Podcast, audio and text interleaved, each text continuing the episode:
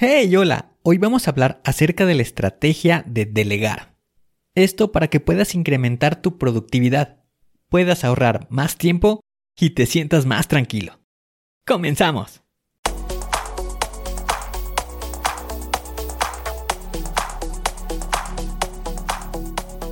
Bienvenido a Planea y Organiza. Para sobresalir en el trabajo es necesario contar con las estrategias para poder crear planes y organizarte de la mejor manera. Con esto se reducirán los problemas como el estrés y la incertidumbre. Para que tenga resultado, lo más importante es aplicar las herramientas. En Planea y Organiza hablamos de las estrategias que se utilizan en las mejores industrias, para que así tú puedas saber qué hacer, cómo proceder y encontrar un porqué. Por último, te ayudamos dándote los pasos a seguir en cada estrategia para que los apliques en tu oficina y así puedas llegar a la meta crecer de manera profesional y personal. Te vamos a compartir las herramientas que utilizan los líderes para planear y organizar y así las utilices y ponlas a prueba. Soy Ángel Hernández y si me lo permites te voy a acompañar en tu camino paso a paso. Comenzamos.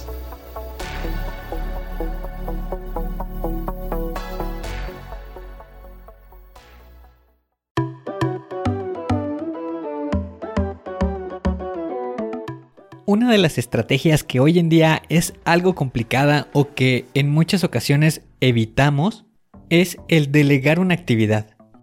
Esto puede ocurrir por distintas situaciones. Entre ellas es que no conocemos cuáles pueden ser los pasos para llevar a cabo esta actividad.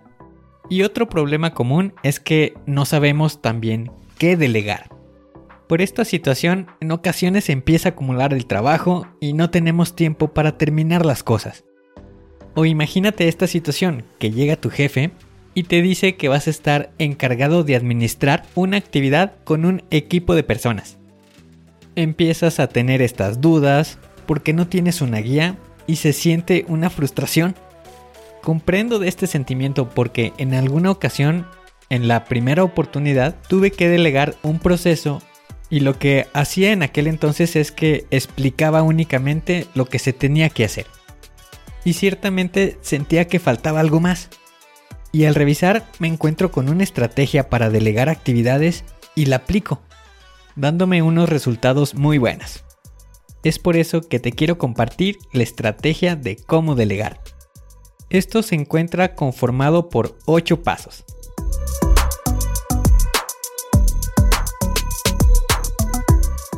El paso número 1 corresponde a identificar la necesidad cuál será la actividad que requiera apoyo de una persona, evaluando en esta situación la prioridad y el nivel de dificultad. Para el paso número 2 es seleccionar a una persona. Para esto también identifica el nivel de habilidades que tenga esta persona, qué conocimientos pueda tener sobre el tema o el nivel de experiencia sobre la actividad. Digamos por ejemplo que en el primer punto donde identificaste la necesidad puede hacer elaborar un informe en Excel, digamos. Con el punto número 2, identifica a la persona. En este caso, puedes seleccionar a alguien que tenga buenas habilidades utilizando Excel. El punto número 3 es identifica el objetivo. ¿Cuál va a ser el resultado que estás esperando que se obtenga? Y para esto busca que sea cuantificable. Y también una fecha en la que se está estimando cuándo quieres que esté terminado como en el ejemplo que estamos manejando. Lo que se ocupa es un reporte o un informe en Excel y el objetivo es que se encuentre terminado en un periodo de una semana. De aquí pasamos al punto número 4. Realizar una reunión con la persona que llevará la actividad. Esto es con la finalidad de explicar cuáles serán los objetivos que buscamos para la tarea que se está asignando y cuáles son los resultados que se estarían esperando. En este caso pudiera ser que en el informe de Excel buscamos que también tengan las gráficas para una explicación más detallada. Una vez que ya se explicaron estos puntos, hacemos la solicitud para el paso número 5, la creación de un plan de acción.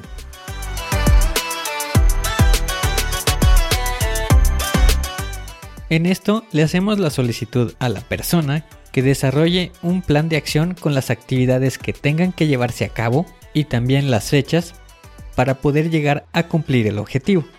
Digamos que en el ejemplo, para la elaboración del reporte o del informe en Excel, se va a requerir de una semana.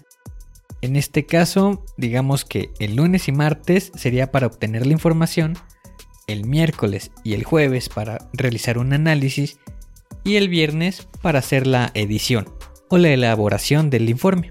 De aquí pasamos al punto número 6, hacer una revisión del plan. Esto consiste que entre las dos personas realicen una revisión al plan que se está considerando. Esto es con la finalidad de que si se requieren realizar algunos ajustes o identificar algún punto que no se estuviese considerando. Para el ejemplo pudiéramos decir que el plan quedaría de la siguiente manera. Que el lunes y martes se realice la obtención de la información, utilizar únicamente el miércoles para realizar el análisis y el jueves y el viernes para la elaboración del informe. Este punto es con la finalidad de obtener una retroalimentación y confirmar que el plan va por buen camino. El siguiente paso es el número 7. Pasar a la acción. Implementar el plan. Que consiste en llevar a cabo las actividades que se consideraron. Y el punto número 8 es dar seguimiento y este es de los puntos de mayor relevancia. Lo que se busca es dar una seguridad a la persona de que está siendo acompañada, para que se pueda llegar a cumplir el objetivo. En el ejemplo que estamos manejando, podemos decir que el lunes se pudo obtener la información completa, el martes se analizó y que durante el miércoles y el jueves se pudo desarrollar el informe. Ahora ya conoces los pasos la estrategia para delegar una actividad.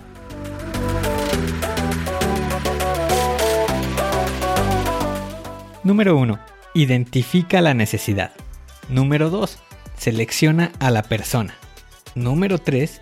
Define el objetivo. Número 4. Realiza una reunión con la persona. Número 5. La creación de un plan. Número 6. La revisión del plan. Número 7.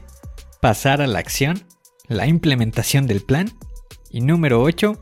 El seguimiento. Al aplicar esta estrategia vas a poder tener más tiempo para enfocarte en los temas de mayor relevancia.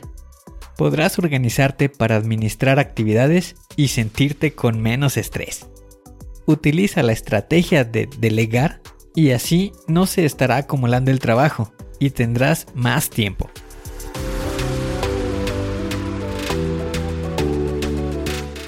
Hoy tienes la oportunidad de hacer un plan, de poder organizarte, de poder delegar.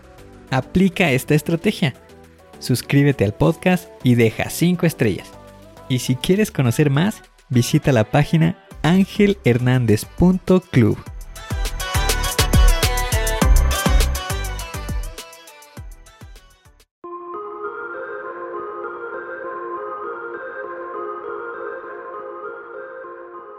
¿Y ahora qué sigue? ¿Cuál es el siguiente paso que tienes que dar? Lo más importante es iniciar hoy, paso a paso. Pero empieza para estar más cerca de alcanzar tu meta. Las herramientas de las que hemos hablado ya las conoces, pero el problema es que no las utilizamos. No las pierdas en el olvido. Continúa utilizándolas y así continuarás mejorando. Sé mejor que ayer. Te espero en el siguiente episodio para continuar creciendo. Te espero aquí, en Planea y Organiza. Pero recuerda, la fuerza está en ti. Respira fuerte, concéntrate y haz que suceda.